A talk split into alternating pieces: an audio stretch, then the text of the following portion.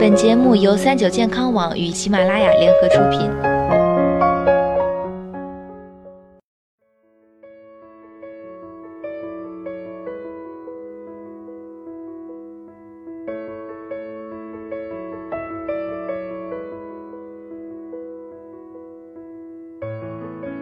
嗨，大家好，欢迎收听今天的健康养生小讲堂，我是主播探探。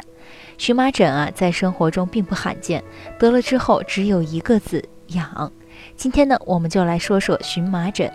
荨麻疹按照病因可以划分成为外源性和内源性。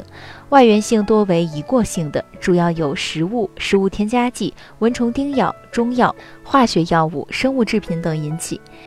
内源性多为持续性，主要由慢性隐匿性感染。炎症性肠病、风湿热、维生素 D 缺乏、劳累、精神紧张等等引起。不同的病因导致的荨麻疹，解决的方案也是不一样。所以，想要有效解决荨麻疹，还得先找出是什么原因导致的荨麻疹，再针对性治疗。目前临床上针对荨麻疹，药物治疗是比较常见的一种有效方法。急性荨麻疹用药前，要先对病情严重程度做一个评估，程度不同，用药也不同，一般可分成轻度、中度、重度、半休克或半血管型水肿几种。对于轻中度荨麻疹患者，建议可以使用第二代非镇静抗组胺药来治疗。如果已经明确病因并对因处理了，也服用了抗组胺药，还是没有什么明显效果，荨麻疹的患者可以选择糖皮质激素。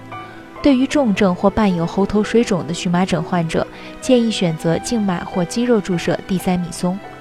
对于急性荨麻疹伴休克或严重的荨麻疹伴血管性水肿患者，建议选择一比一千肾上腺素注射液零点二至零点四毫升，肌肉或皮下注射。治疗慢性荨麻疹，第二代非镇静抗组胺药是首选。当治疗见效后，逐渐减少剂量，这种的一般疗程都不会少于一个月。如果发现第二代抗组胺药常规剂量使用一两周后还是达不到理想的效果，可以在医生的指导下增加剂量，或者考虑更换抗组胺药品种，或联合其他第二代抗组胺药。要是抗组胺药治疗起不到效果，控制不住症状，那就需要更换其他药物，比如雷公藤多肽片、环孢素、奥马珠单抗、糖皮质激素等等。